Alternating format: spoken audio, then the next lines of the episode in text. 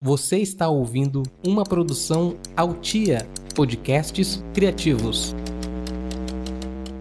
Esse programa é um jornal fictício que não tem compromisso algum com a verdade e que tem como único intuito propagar o caos da desinformação. Ele também pode conter gatilhos emocionais, então se você é uma pessoa ansiosa, deprimida ou simplesmente fica abalado com a ideia de que todas as pessoas que você ama vão morrer, ouça por sua conta e risco, ou não ouça. Se você está ciente e deseja continuar, permaneça na linha após as trombetas do nosso hino nacional.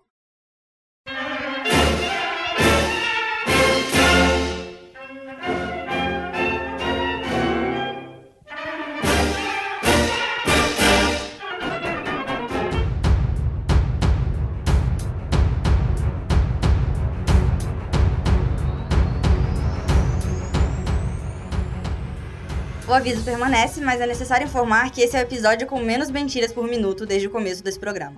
Em contraste com o nosso governo, que numa contagem feita a partir de 2019, deu 2.662 declarações falsas em 820 dias. E eu nunca disse isso diretamente aqui no programa, apesar de sempre deixar subentendido.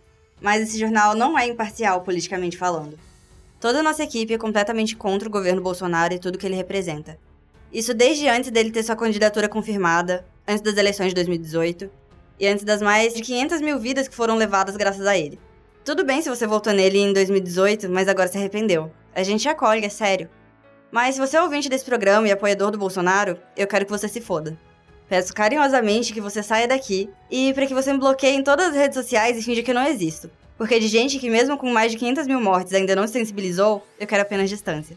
Porque eu sei que quando eu morrer, essas pessoas que não se importaram com todas essas mortes não vão se importar com a minha morte também. E eu só quero perto de mim gente que vai ficar triste quando eu morrer.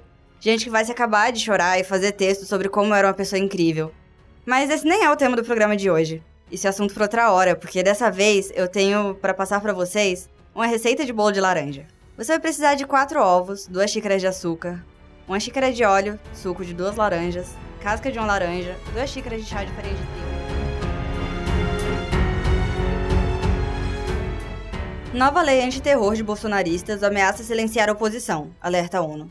Em carta confidencial, ou não tão confidencial assim, já que tivemos acesso, sete relatores da ONU denunciaram um projeto de lei apoiado pela base bolsonarista no Congresso para reformar a lei antiterrorista. Para a ONU, o projeto ameaça silenciar críticos e oposição, criminaliza movimentos sociais e greves, além de restringir liberdades fundamentais. Relatores pedem que o projeto de lei seja reconsiderado e indica que, se for aprovada, o Brasil violará direito internacional. Resumidamente, Bolsonaro quer definir como terrorismo o ato de exercer pressão sobre o governo ou autoridades públicas para fazer ou parar de fazer algo por razões políticas, ideológicas ou sociais. Então, meio que eu tô fazendo esse episódio enquanto posso fazer um episódio reclamando do governo, porque daqui a algum tempo talvez eu não possa mais. E acho que todos vocês precisam ter consciência disso para que tenham tempo de fazer suas respectivas reclamações também.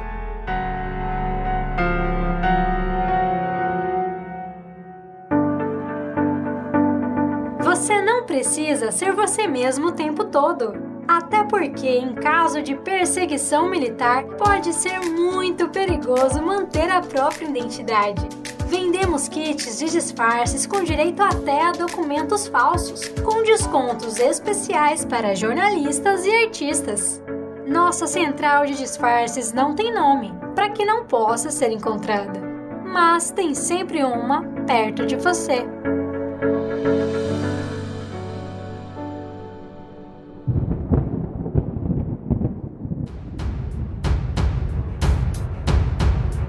Intelectuais alemães alertam: democracia brasileira pode não resistir.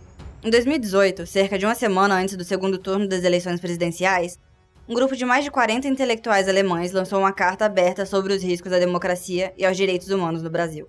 Quase três anos após o manifesto, os signatários do documento avaliam que aquele temor acabou se confirmando sob o governo Jair Bolsonaro e dizem que as instituições democráticas, corroídas por dentro, estão sob pressão crescente, podendo não resistir.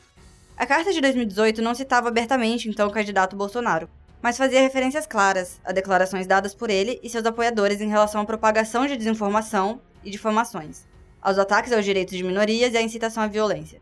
Aprendemos dolorosamente com a história europeia, e em especial com a história alemã, que a apologia da tortura e da violência e o desrespeito a minorias jamais serão solução para crises econômicas e políticas, destacava a carta.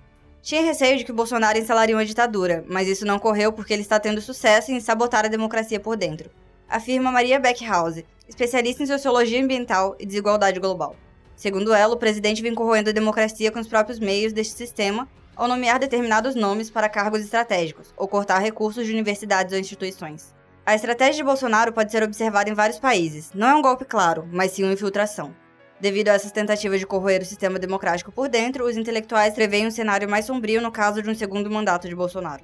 Foi pontuado que nenhuma democracia sobrevive à reeleição de tais figuras que não perseguem nada além de interesses próprios, privados e narcisistas. E agora vamos para o quadro de participação do ouvinte, em que você, ouvinte, poderia participar mandando um áudio de até um minuto para o meu Telegram, que é www.mlna, igual a todas as minhas redes sociais. Mas especificamente nesse episódio, você não pode fazer isso, porque eu preciso fazer com que você se acostume a ser silenciado. É pro seu próprio bem e para que você sofra menos no momento em que isso começar a acontecer de verdade. Até o Felipe Neto esse ano foi intimado a depor por crimes contra a segurança nacional por ter feito tweet chamando o presidente de genocida. A sorte é que ele é milionário e pode pagar bons advogados. Mas e você, ouvinte, tem condições de se defender da censura? Vai ajudar a apresentadora que vos fala a pagar um advogado depois que esse programa for ao ar?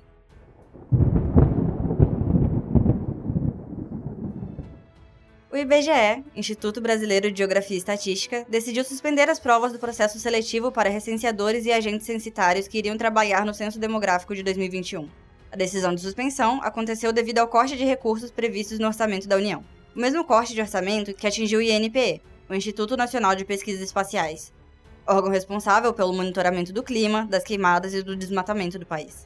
Sem os dados que em outros governos eram disponibilizados por essas instituições, nós não temos números, métricas ou taxas de absolutamente nada, nem temos como saber o que está acontecendo. O que nos leva a crer que está tudo bem, porque se houvesse uma ditadura, é claro que o governo nos avisaria. Teria um carro de som na rua avisando que semana que vem a ditadura vai começar. Então não precisa se preocupar, que tá tudo sob controle.